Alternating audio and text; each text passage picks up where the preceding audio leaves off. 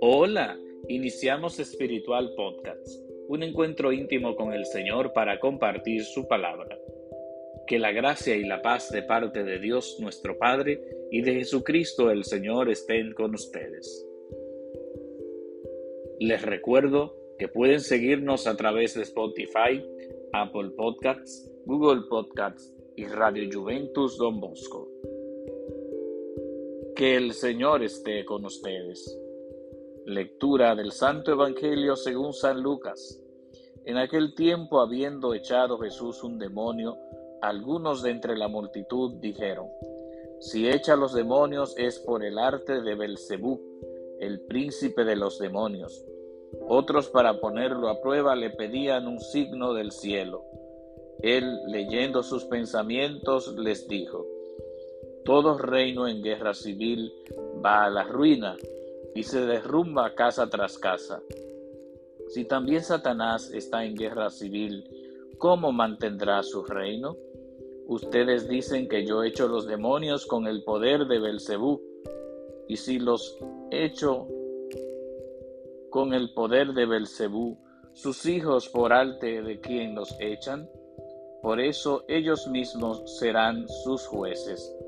Pero si yo echo los demonios con el dedo de Dios, entonces es que el reino de Dios ha llegado a ustedes.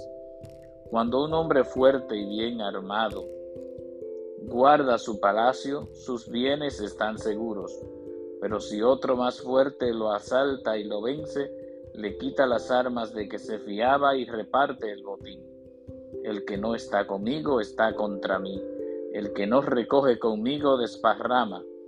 Cuando un espíritu inmundo sale de un hombre, da vueltas por el desierto, buscando un sitio para descansar. Pero como no lo encuentra, dice, volveré a la casa de donde salí. Al volver se la encuentra barrida y arreglada. Entonces va a coger otros siete espíritus peores que él y se mete a vivir allí.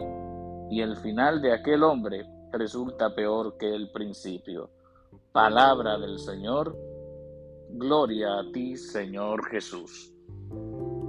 En el Evangelio que acabamos de escuchar, Jesús había echado un demonio y algunos decían que Jesús echaba a los demonios por el poder de Belcebú, el príncipe de los demonios.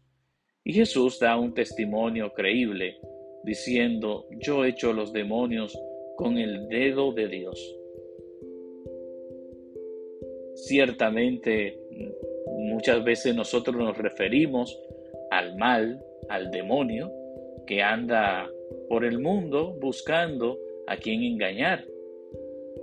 Y como cristianos, como católicos, somos invitados precisamente a dar un bonito testimonio de que Jesús es la vida, de que Él es la resurrección, de que cuando nosotros fundamentamos nuestra vida en Él, todo cambia de color.